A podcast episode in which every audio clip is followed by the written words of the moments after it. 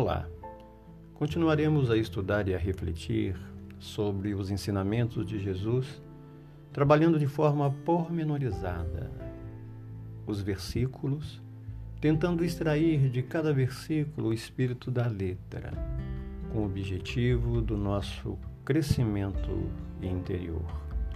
Especificamente nesse episódio, iremos trabalhar o contido nas anotações do evangelista Lucas, no versículo 25, no capítulo 6, quando é trazido para nós o seguinte: Ai de vós, os que estáis fartos, porque tereis fome.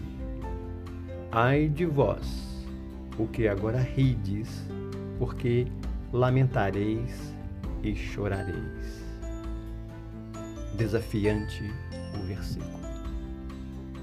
Mas vamos lá. Ai de vós, os que estáis fartos, porque tereis fome. Quem tudo tem agora e não lhe dá valor, precisa tudo perder para, para valorizar. Para nos encontrarmos, ou por nos encontrarmos no mundo de provas e expiações, só apreciamos muita coisa depois que a perdemos. E o problema não é do mundo, porém nosso mesmo. Consequência das nossas imperfeições. Muitos somente dão valor à saúde do corpo físico quando se encontram enfermos, ao emprego quando o perdem. Espiritualmente concebida a afirmativa Será sempre lamentável para alguém admitir-se farto com seu celeiro repleto, uma vez que perceberá, no devido tempo, que por julgar possuir, deixou de conquistar padrões de sustentação de seu espírito. Infeliz constatará que tudo que arregimentou, pouco ou nada significa diante dos, dos reservatórios inesgotáveis do plano maior. Segue o versículo. Ai de vós que agora rides. Rir não é o problema. Precisamos, contudo, ver quando, como e por que rimos.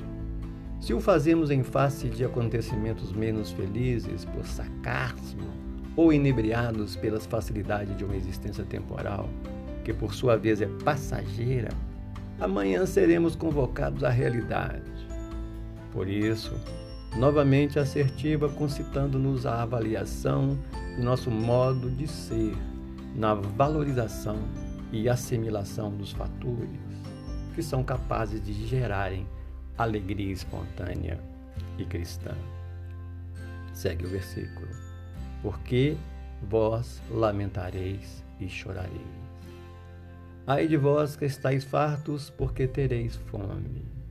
Ai de vós que agora rides, porque vos lamentareis e chorareis. Mais cedo ou mais tarde, a vida nos responde segundo a natureza da semeadura. Da semeadura. O que estamos plantando porque fatalmente aquilo que nós estamos plantando iremos colher.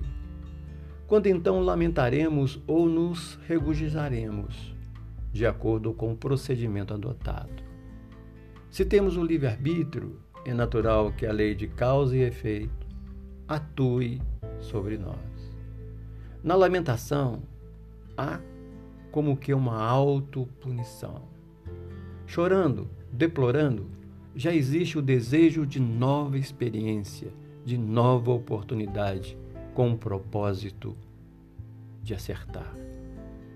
Em face dos, dos conhecimentos que nos visitam na atualidade, sugerindo a firme adesão de um sistema reeducativo e operacional no bem, seremos amplamente felizes se, em meio às decepções que nos atingem, soubermos identificar os caminhos mais seguros de soluções, no reencontro da harmonia de que carecemos.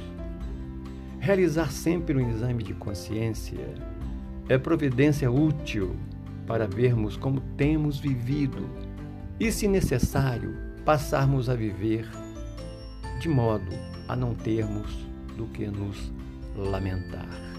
Que possamos meditar sobre esses ensinamentos.